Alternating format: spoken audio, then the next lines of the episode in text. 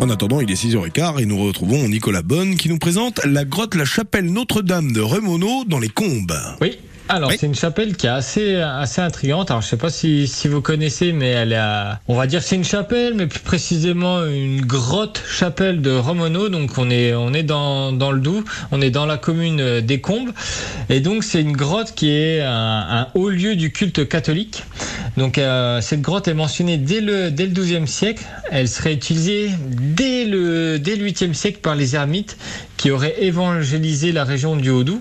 Donc après avoir été un ermitage, elle fut une chapelle à partir du XVIIe siècle. Et après 1832, euh, on a décidé de construire une église euh, non loin de la grotte. Donc c'est pour ça qu'elle a été un peu laissée à l'abandon. Mais aujourd'hui, tout, tout est rentré dans l'ordre puisque cette grotte a été réaménagée. Alors c'est assez intriguant. hein. Je vous invite vraiment à découvrir parce que on arrive dans une grotte et là, paf, on s'attend pas à voir ça. C'est-à-dire une chapelle qui a été aménagée à l'intérieur.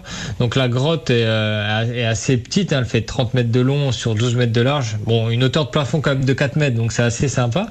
Et, euh, le parvis, euh, le parvis est en partie recouvert donc par la grotte et une grille euh, protège un peu le maître hôtel qui est un peu de style art déco. Donc en fait cette grotte euh, c'est une chapelle mais ça mélange plusieurs styles avec notamment le style art déco. Donc c'est assez insolite à découvrir et surtout l'intérieur est magnifique. Donc si vous n'avez pas la possibilité euh, de la découvrir, je vous invite quand même à aller sur euh, sur internet et voir l'intérieur de la chapelle. Le, le maître hôtel est somptueux et c'est toujours insolite de voir une chapelle qui a été construite dans une grotte. Donc voilà, c'est assez insolite et euh, c'est assez rare en, Franche-Comté d'avoir une chapelle construite dans une grotte. Merci beaucoup Nicolas Bonne. Histoire, anecdote en Franche-Comté, c'est à retrouver bien sûr sur francebleu.fr, Belfort-Montbéliard. C'est bien, on a des trésors quand même dans notre belle Franche-Comté.